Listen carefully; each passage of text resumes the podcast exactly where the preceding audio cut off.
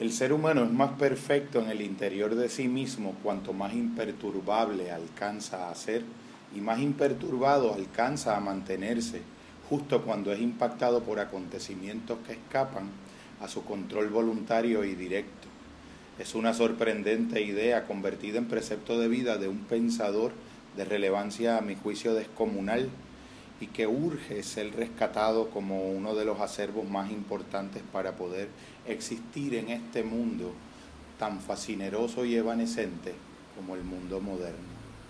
Este pensador que una vez dijera que la pregunta fundamental de la filosofía consistía en poder discernir qué cosas están al alcance de nuestro control voluntario y qué cosas escapan de ella,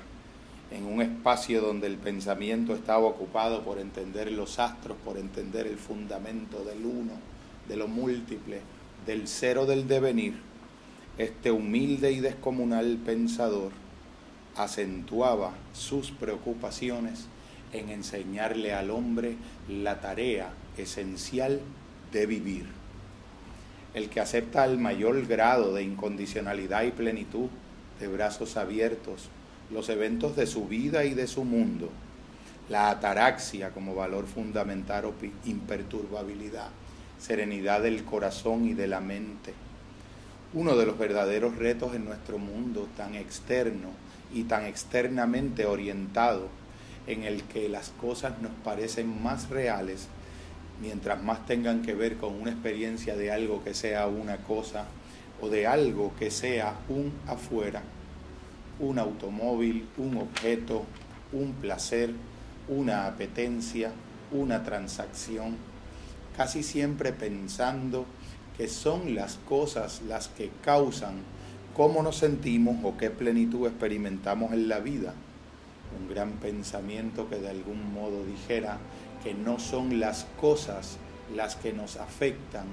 sino la interpretación, la opinión, el sentimiento y el análisis que sobre las cosas hacemos en cada segundo, en cada fracción de tiempo y de devenir en nuestra relación con la realidad. Algo tan aparentemente sencillo como la interpretación de nuestras emociones y sentimientos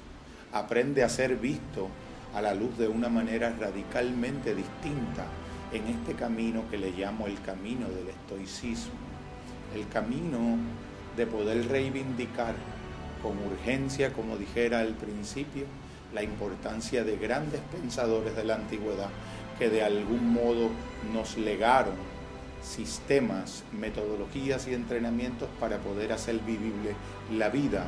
en el centro del interior de nuestra propia mismidad.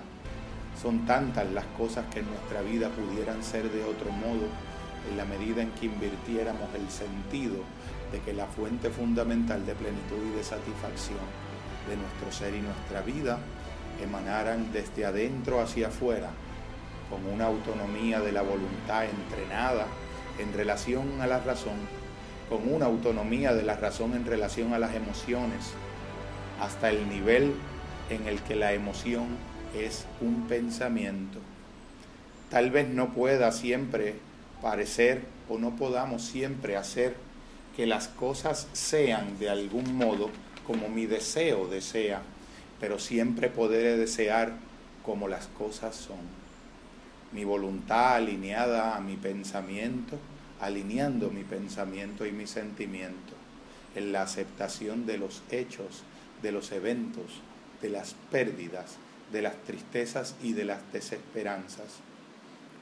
Un pensamiento formidable que floreció, entre otros, en el espíritu de un esclavo de la antigüedad durante su camino de la esclavitud a la libertad. Un esclavo que curiosa y paradójicamente terminó siendo el gran maestro de la antigüedad en la vida de un emperador, en específico el emperador Marco Aurelio. Me refiero al, al alma de este antepasado que fuera Epicteto,